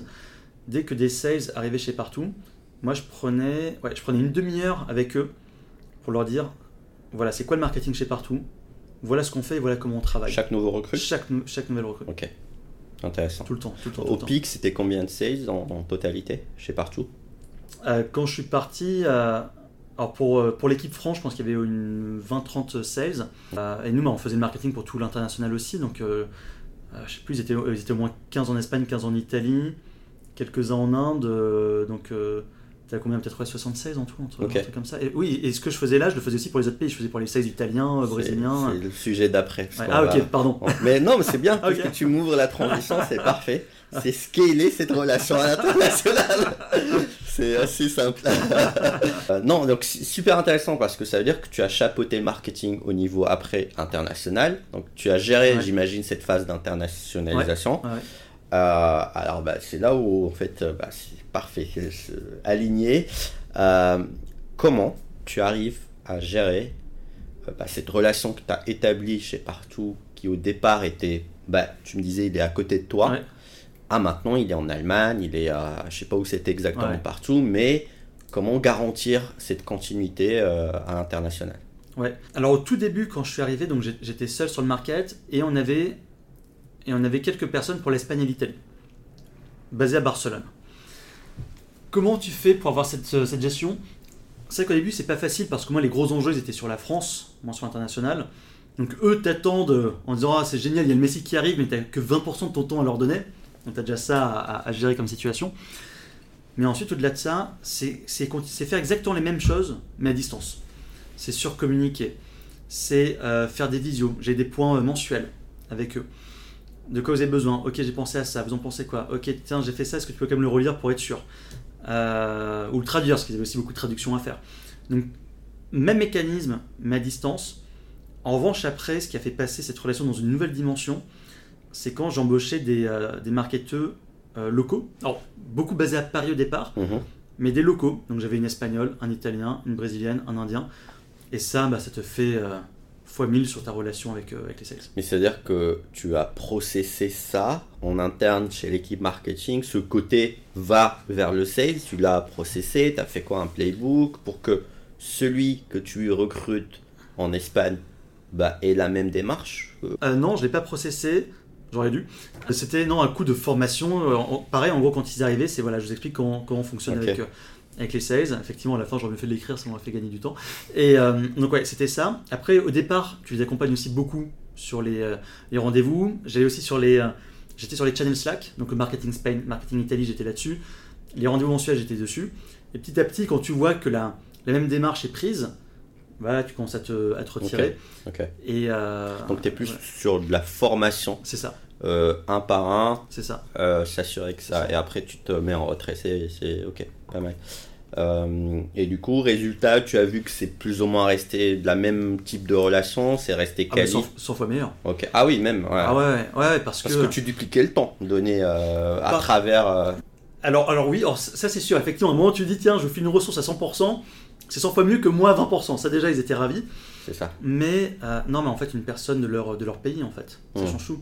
Ah oui, ok. ouais. En fait, c'est une chose d'être le français qui a de l'espagnol et l'Italie, c'en est une chose quand tu as l'italien et, et l'espagnol. Et, et en fait, bah déjà, ils n'avaient plus la traduction à faire. Ça, c'est quand même assez chronophage pour eux. Ils avaient quelqu'un bah, qui comprenait encore mieux bah, l'aspect culturel de leur, de leur boulot, euh, qui pouvait aussi plus facilement se déplacer dans le, dans le pays, parce que pour eux, c'est du pain béni. Ils étaient basés en France. Et tu pouvais leur dire Ah bah tiens, t'as un kaki en faire ou un salon, bah va, va en Espagne, comme ça tu vois l'équipe, tu, fais euh, le client, et si tu fais un peu de télétravail pour voir ta famille, euh, tu peux aussi. Ah, pas mal, ouais. Donc c'est quand même euh, fabuleux. Mm. Et, euh, et pour eux, ouais, ça, ça, ça change tout. Ça change tout. Enfin, moi, tu vois, ce côté. spécificité culturelle, il est quand même ultra fort. Enfin, moi, je prends l'exemple de l'Inde, parce que c'est là où c'était le plus fort. Quand tu as ce gars qui me dit, Patrice, là, dans un mois, il y a telle fête, telle fête qui arrive, qui est ultra importante, il faut absolument qu'on fasse du contenu et qu'on lance une campagne. Bah, j'ai vu, euh, j'ai vu le regard du sales qui s'est illuminé en disant putain merci euh, quelqu'un qui a vu ça, moi je l'aurais jamais vu. Ou alors si le sales me l'avait dit, j'ai pas que j'aurais pas cru, mais peut-être j'aurais dit ouais ok bon mais j'ai aussi plein d'autres choses à faire. Est-ce que vraiment euh, ça vaut le coup que je mette mes forces sur cette, sur cette sur cette fête locale, tu vois? Donc et pareil pour l'Espagne, je me rappelle la, la personne qui avait pour l'Espagne, elle a retravaillé tous mes emails de nurturing parce qu'elle m'a dit tes emails ils sont trop formels pour les Espagnols. Hmm. Donc elle a, elle a revu tout le ton. Hmm. Et, Un et temps en- plus méditerranéen. ouais, exactement. Et en fait, moi, les, les autres personnes côté Espagne, au départ, j'aurais juste dit de traduire. J'aurais dit, ça c'est cet email, vous y touchez pas, vous me le traduisez. Hmm. Et euh, ils ont traduit. Mais elle, elle est arrivée en disant, non, ça va pas, je vais te, le refaire ton, ton email. Hmm. Donc ça, c'est ça, c'est d'une puissance folle. Et puis toutes tes stats, elles augmentent. Moi, j'avais j'ai n'importe quoi, j'ai peut-être des taux d'ouverture à, à 20% en Espagne, elle arrive, elle passe à 35. Enfin, tu vois, c'est tout, tout change en fait. En, en gros, tu, euh, tu scales euh, un mindset. Ah ouais, c'est que à travers ta formation, j'ai l'impression que tu donnes un mindset et j'ai l'impression que tes équipes sont très proactives parce que c'est eux-mêmes qui vont te, euh, te resuggérer des, Ouais. des choses. C'est quelque chose que tu avais cherché naturellement dans tes recrutements, euh, dans ton équipe marketing? Euh, le côté, euh, tu veux dire proactivité, c'est ça? Bah ouais, en, en mode bah, qui te disent non, il y a, ces- il y a cette Ouais. fête ou bien euh, attends, Mm. je vais changer deux trois choses alors Ce est- que Ouais, ouais. Alors, ce qui est, bah, ce qui est certain, c'est que ah, ça, c'était une discussion avec le CEO, c'est qu'on on voulait du marketing local. ok. Ça, déjà, c'est nous, on croit beaucoup à ça, la puissance du local. Donc ça, c'est déjà le point. D'ailleurs, je préférais largement, enfin d'ailleurs, c'est c'est comme ça que j'ai fait mes choix. hein. Je voulais pas d'un français bilingue espagnol. Je préférais une espagnole qui parlait pas français. Ok, intéressant. Donc ça déjà, ça c'était le point 1. Et le point 2, c'est exactement ça, c'est de dire, en fait, je vais te donner un marché. Et en plus, moi j'ai recruté beaucoup de juniors, c'est soit des stagiaires que j'embauchais derrière ou vraiment des très très juniors. Et c'était, je vais donner ce marché-là, je vais te présenter ma stratégie globale. En revanche, c'est ton rôle Hmm. d'être expert de ton marché et de me dire combien dans ma stratégie globale, qu'est-ce que tu dois prendre et pas prendre. Parce que tu es peut-être sur un marché d'évangélisation, tu es peut-être sur un marché d'experts, Mm. Tu as peut-être des besoins autres. Euh, tes, tes commerciaux et toi le terrain, tu les senti un peu différemment et tu sens que tu as des choses assez spécifiques à lancer. Donc c'est ton rôle de prendre et de faire ce qui est spécifique pour ce marché. Et ça, c'est ce que je leur disais en entretien. Après, je prenais, je prenais comme des gens très juniors, donc euh, tu peux pas encore savoir s'ils vont être capables, ils n'ont pas l'expérience pour te dire oui, effectivement, dans la boîte d'avant, je faisais ça. Non, ils étaient encore en études à ce moment-là. Mais en tout cas, c'était ça la responsabilité que je leur donnais et ils la prenaient bien et ça s'est super bien passé. ouais. Et, euh, et du coup, vu que tu avais la main sur ton équipe marketing Ouais. à l'international et que j'imagine euh, Vincent, qui Ouais. était euh, sur la partie sales, avait la main son- sur son Ouais. équipe sales, moi ça m'intrigue comment. Parce que si je suis la logique, tu avais un peu moins la main sur le sales d'Italie, par exemple. Ou bien tu avais accès beaucoup de manière plus fluide, mais imaginons ce sales d'Italie. Qui, qui avait un accès fluide et direct avec lui? Alors, euh, chaque head of sales locaux, j'avais un point mensuel, Avec toi, juste avec moi. ok. juste avec moi. Et la personne de mon équipe avait aussi des points avec ce head of sales et aussi des gens de, de l'équipe quand ça commençait à grossir un peu plus. Mais moi j'avais toujours un point mensuel Ok. pour être sûr euh, effectivement de bien, euh, enfin déjà d'être présent pour l'équipe parce que euh, ce qui était demandé à mon équipe, est-ce que bah voilà lui me le demande aussi, est-ce que c'est clair, est-ce qu'on s'est bien compris et que je sois pas juste en, quand je peux dire ça, moi je voulais surtout pas être dans un stade où c'est les gens de mon équipe qui, me- qui me remontent des choses. Ah on nous demande ça, non je veux aussi être au courant, je veux aussi être proactif Hmm. je veux aussi être au courant d'une situation quand on vient m'en parler, lorsque ça arrive. Et c'est pour ça que j'étais je suis toujours resté dans les channels Slack des, euh, des pays. Donc c'était que les gens de mon équipe qui parlaient. Et moi je prenais la parole uniquement quand je sentais qu'il n'y ait pas de réponse ou qu'il y ait besoin d'un coup de pouce. Hmm. Uniquement ça. Eh ben, j'ai l'impression que c'est un peu ça le secret, parce que dans la, pas mal d'organisations, ils auraient eu juste un truc en silo. Bon, à la limite, ils auraient réussi à le faire ça au niveau siège France, Ouais. mais peut-être que le, pour que le CMO soit impliqué vers un profil, vers un profil sales avec ton rythme qui est pas mal, une fois par mois, c'est rare. En tout cas, je pense que c'est un peu une partie du secret, c'est-à-dire euh, de, de, de- bah, d'être impliqué sur un sujet euh, avec les sales. Hum, Et petite question piège, est-ce qu'il faisait pareil Vincent de l'autre côté ou un peu moins Euh, bah, Vincent, bah, Vincent qu'il parlait à, par exemple, lui à Paris, est-ce qu'il parlait avec euh, la, la, la market- le marketing local de- d'Espagne ou d'I- d'Italie ou un peu moins Non, ça c'était rare parce que pour le coup, enfin, Vincent avait vraiment un poste donc, très élevé où il y avait tous les head of sales euh, par pays. Ok. Donc faire parler le marketing Espagne avec un Vincent, ça arrivait, hein, mais il n'y a pas besoin de, de répétition. Ok, très clair. En tout cas, j'aime bien l'approche euh, internationale de cette relation, je- ça, fait sens. Aujourd'hui, l'international, toi, c'est un, c'est un sujet, euh, parce que je sais qu'on avait, avant d'échanger, on s'était dit que ça peut être aussi un, un- un sujet. To- Toi, comment tu, tu vois un peu ces mécaniques euh, euh, marketing à l'international de manière un peu plus large, au-delà de cette relation purement sales? Est-ce que c'était challengeant pour toi? Est-ce que tu tu t'es dit, tu t'es dit, euh, déjà au vu que tu as vu la boîte de zéro jusqu'à jusqu'à cette étape d'internationalisation, est-ce que tu t'es fait aider euh, Comment tu as, géré ce- cette transition? Alors pour tout ce qui est euh, international, ouais, aider, je me suis beaucoup fait aider. En gros, dans les pays, quand je suis arrivé, donc on était déjà dans deux pays, c'était Espagne, Italie. Mhm. Bah là, j'ai pris ma- un maximum de feedback des, des sales qu'on avait à, à ce moment-là. En revanche, qu'on a accéléré, qu'on est allé dans d'autres pays où là c'était nouveau pour tout le monde, là je faisais toujours les mêmes choses. C'est qu'à ce moment-là, euh, on appartenait à Webedia et Webedia a des filiales un peu dans le monde entier. Donc là, je parlais à Webedia Mexico, euh, Webedia euh, New Delhi. Ils me racontaient un peu le marché. Et ça, c'était ultra, ultra intéressant. Derrière, je parlais aussi à des partenaires de partout qui étaient dans ces pays-là. Mhm. Donc des boîtes françaises, mais qui étaient aussi dans ces pays. Ça, c'était énorme.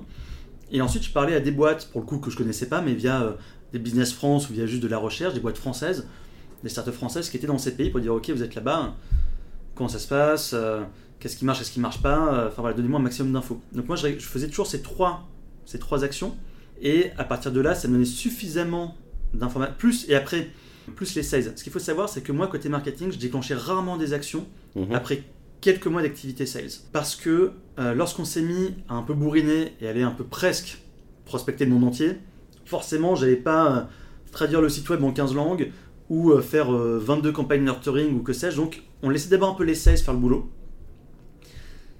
Et là, dès qu'il y avait la traction, dès que tu sentais que voilà, ok, je commence à avoir un peu de pipe, je commence un peu à avoir des rendez-vous. euh, là, on sent que ces pays-là, c'est des focus, et là, c'est beaucoup de discussions bah, justement avec les, avec les head of sales. Ok, on a l'impression que dans Latin America, bah, c'est plus le Mexique en fait qui a l'air de, bien prendre.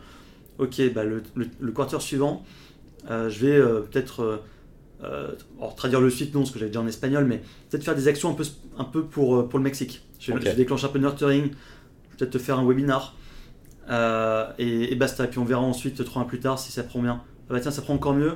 Bah ok, bah, je vais chercher un peu des salons. Euh, je vais recruter quelqu'un en stage, euh, Mhm. côté market. Et on y allait comme ça par, euh, par palier. Par palier. Et euh, est-ce que tu as remarqué que, ça c'est un su- sujet un peu plus gé- généraliste, mais euh, que plus ou moins les mêmes stratégies fonctionnaient, ou bien tu t'es peut-être confronté à des marchés spécifiques où tu t'es rendu compte que la démarche doit être vraiment différente et, t'appuyer peut-être plus sur le local et moins être dans le du, dupliqué dupliquer en termes de stratégie. Tu as parlé de Mexique, est-ce que Ouais. c'est un autre continent, peut-être c'est un autre... euh, Ouais, bah, en fait, il y, a- il y a beaucoup de choses qui étaient euh, qu'il fallait euh, soit adapter, soit avoir comme en, en connaissance. Je vais te prendre l'Inde.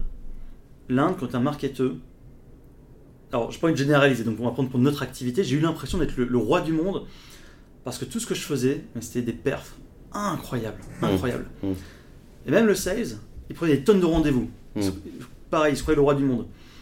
Mais en fait, ce qui m'expliquait, donc sales qui était indien, c'est qu'en fait, les Indiens sont très curieux, très très très curieux. Donc ils cliquaient sur toutes les trucs de LinkedIn Ads. Donc là j'ai des perfs incroyables. Ils téléchargeaient tous les documents. Putain, jamais eu des white papers qui fonctionnaient aussi bien. Ils chopaient des tonnes de rendez-vous. Oui, ce qu'ils veulent toujours discuter, toujours comprendre. En revanche, quand tu as fait le, ton R1, va passer au R2. Et là, ça répond plus, c'est fini, c'est compliqué. Donc oui, mes stats marketing étaient exceptionnels, mais en fait, quand j'avais le business à la fin, bah non, c'était pas, c'était, ça, ça marchait pas. Après, tu as d'autres pays où là, c'était plus une sorte de maturité par rapport à notre activité. Mhm. Donc c'était de se dire, bah tiens, euh, on va faire les choses simples. La France, vers la fin, on était à un stade, on va dire, de maturité euh, normale. Les Nordiques étaient et un pays anglo-saxon plutôt sur de l'expertise, et euh, des pays comme Latin America plutôt sur de l'évangélisation. Mhm. évangélisation, j'ai déjà plein de choses parce que moi, quand je suis arrivé, la France était encore en, en évangélisation. En revanche, j'ai continué l'expertise, mais il a fallu aller, euh, aller, les- aller les chercher. Donc, il a fallu euh, en écrire, il a fallu se renseigner, il a fallu faire des actions plus spécifiques. Mm. Et, euh, et après, ouais, et après, tu as des actions qui marchent aussi, euh, aussi moins bien. Tu vois, on se- euh, des webinars, il y avait des. alors là, j'ai plus les exemples en tête, mais les webinars, tu as des pays où tu es inconnu et tu as 100 personnes d'un coup, et l'autre pays, euh, tu as deux mecs qui viennent. Hmm. Pourquoi ça marchait pour l'un ou pour l'autre? J'en sais Ouais. rien. Est-ce que c'est une histoire d'heure Euh, Comme quand euh, la personne de mon équipe m'a dit Ah non, fais gaffe, en Espagne, il faut surtout faire des, événements plutôt en fin d'après-midi ou en début de soirée, surtout pas le matin, parce qu'ils aiment pas ça. Peut-être que j'ai fait cette connerie justement sur un pays où je savais pas ce que je m'étais pas renseigné. Donc, euh, donc ouais, ça c'était. ça, il y a plein de choses, mais je suis pas allé aussi loin dans l'analyse parce que on avait en fait des marchés focus où là j'avais moi du marketing local et ensuite on avait un peu le reste des pays et là on, faisait plutôt les bourrins et je prenais pas, pas le temps de tu vois par exemple euh, toute l'Europe oui euh, Espagne Italie France c'était du focus en revanche comment je vais toucher euh, un polonais un suédois ou un anglais bah j'ai pas le temps de tout analyser donc je balançais mes campagnes mes webinars mes ads et puis puis on voyait ce qui tombait quoi Euh, tu as parlé à un moment de. de, de- j'ai- l'impression, peut-être Ouais. c'est- ça, tu as, catégorisé tes marchés en trois niveaux évangélisation, maturité et expertise, Ouais. c'est ça? Ouais. Euh, Tu peux m'en dire un peu plus c'est quoi? C'était un- une sauce interne en mode.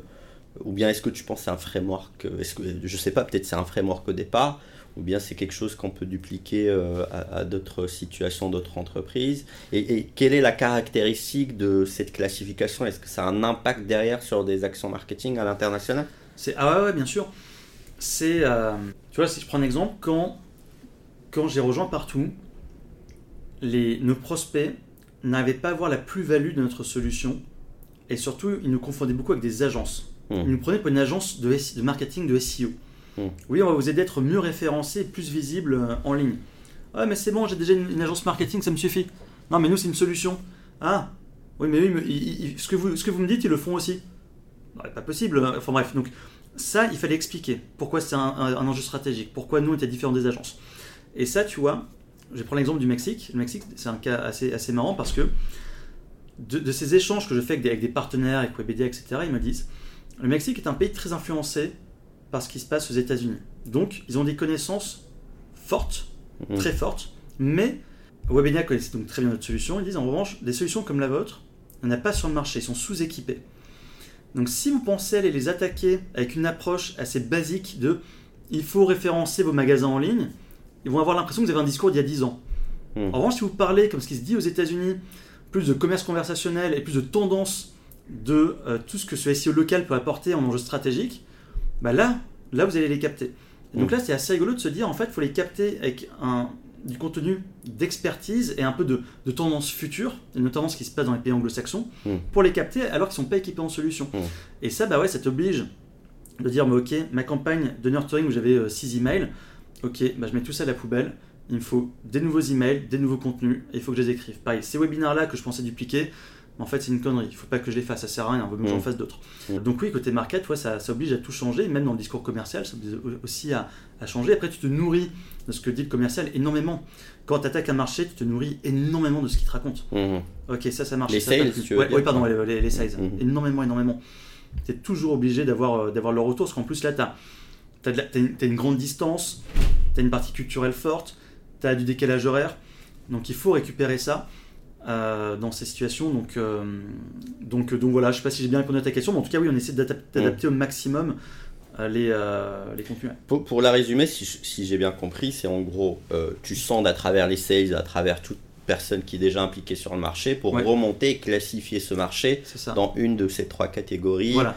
Pour rapidement adapter. euh, voilà, les bons, voilà, les bonnes actions, les bonnes thématiques, les bons contenus. Mm. Exactement, c'est En ça. plus, j'ai- en tout cas, j'aime j'aime bien ce- cette classification, elle me paraît simple et, et pertinente parce qu'effectivement, bah, j'ai l'impression que beaucoup de marchés, c'est souvent ça. C'est soit tu es en phase d'évangélisation et des fois, t'as des- c'est toi, moi, je le vois souvent, on parle, par exemple, on a parlé juste avant du part-time, CMO, ce genre. Donc, tu as des marchés qui sont déjà évangélisés. Euh, donc tu vas pas les aborder de la même manière et, euh, et, et donc tu as, ceux qui sont déjà experts et, et ceux qui sont matures. Alors mature, c'est un peu flou pour moi. Ça veut dire quoi mature? Ça veut dire quoi? Il faut, tu, tu fais plus trop d'efforts d'explication. Tu, tu, tu, tu changes comment tu suggérerais? Parce que autant évangéliser, je vois. Ouais. Expertise, je vois. Ouais. Mais mature, mature, ça veut dire peut-être que tu as des concurrents. Mature, tu as des concurrents. Ok. Euh, Mature, tu as des concurrents. Ta solution qui comporte plusieurs produits, les premiers produits, c'est bon, ils sont déjà tous équipés avec toi ou tes concurrents. Les produits d'après, ils sont en train de les installer, tu as une guéguerre concurrent. Hmm. Et tes, et tes produits que tu es un peu en train de développer, bah pour eux, c'est encore beaucoup trop tôt. Ils vont intéresser d'autres marchés, mais eux, c'est encore trop tôt. Ils sont pas prêts, à- sont pas prêts à ça. En tout cas, moi, c'est c'est très clair ce, ce mécanisme d'internationalisation, en tout cas, comment vous l'avez dé- déployé euh, euh, chez, chez Partout. Est-ce que toi, aujourd'hui, euh, pour un peu aller vers euh, faire une forme de conclusion, euh, est-ce que tu, tu vois que le sujet de, la relation, déjà, dont on a parlé par, tout à l'heure, est un sujet qui va évoluer dans le temps par rapport à peut-être des nouveaux mécanismes, peut-être l'IA, peut-être ou bien en fait c'est juste de, de l'humain. Est-ce que est-ce que tu vois une une forme d'évolution de, de ce genre de, de problématique euh, vu que ben les choses Ouais. changent constamment Est-ce- Ouais, alors déjà, je suis, je suis très euh, confiant euh, euh, en l'avenir. Euh, pour moi, le, ce qui est en train de tout changer là, dans des, dans des, plutôt dans des nouvelles générations de, de, de startups là, qui se créent, Mhm. c'est un- c'est ce poste de grosse manager, grosse marketing, gros hacker, euh, tu appelles comme tu veux, qui est quand même entre les deux départements. D'ailleurs, parfois, certains ne savent pas trop le mettre. Mhm. Mais en fait, cette personne-là, bah, elle, elle fait un peu des deux quelque part.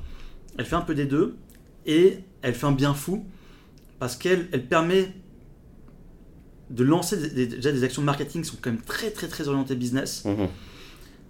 Et parce que c'est très très orienté business, ça parle tout de suite au sales, si ah, le marketing m'apporte des choses. Moi je trouve que ce poste, qui a le vent en poupe énormément en ce moment, et d'ailleurs je, le- je le recommande beaucoup ce, ce profil-là, Mhm. Il, il fait un- une liaison parfaite entre les deux, euh, les deux départements. Ça, ça, ça, je trouve ça génial.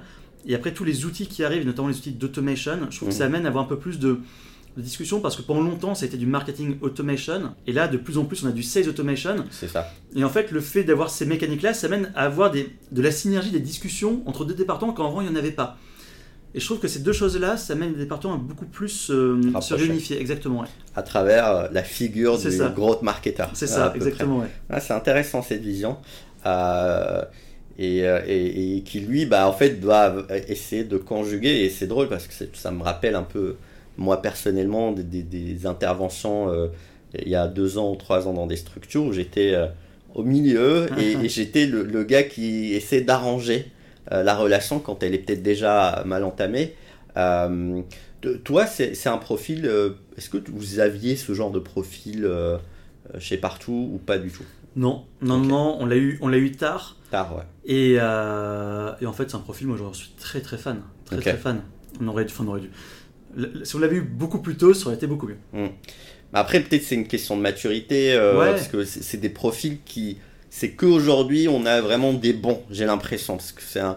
Déjà, le gros, ça a démarré. Moi, de, les échos, c'était à l'époque euh, 2015. euh, c'était arrivé un peu dans l'écosystème. D'ailleurs, aujourd'hui, on utilise moins le terme gros hacking. Ça. J'ai l'impression que c'est. Ça s'est professionnalisé un peu le, le métier, qu'il y a ça. des scopes, un mec plus outbound de gros. C'est ça, exactement. ouais. Euh, mais euh, mais peut-être par, ouais, par un sujet ouais, c'était- c'était moins connu, euh, effectivement, c'était moins connu à l'époque. Et, et ce profil-là, ouais, si on l'avait eu, et moi, ouais, je le recommande beaucoup, beaucoup, beaucoup. Ok. Ben, on, va, on va en recommander pas mal par la suite. Euh, Est-ce que tu as peut-être un dernier mot pour la fin, euh, un sujet que tu, qui te tenait à cœur ou peut-être un conseil? C'est libre, comme tu veux, euh, avant de clôturer. Franchement, non. Enfin, on a, je sais pas combien, combien de temps on a parlé, mais, mais en tout cas, je pense avoir dit un, un paquet de choses. Et non, non, pour moi, tout est bon. Enfin, déjà, c'est super sympa comme, comme discussion. Ça fait du bien d'avoir des, des, des vrais échanges euh, comme ça. Donc, déjà, bravo pour, pour ce que tu as fait. Et, et j'ai pris un super plaisir. J'espère que ceux qui écoutent prendront aussi un grand plaisir. Et puis, puis voilà. Et puis merci Patrice et je te dis à très vite. Ça marche, merci. Ciao.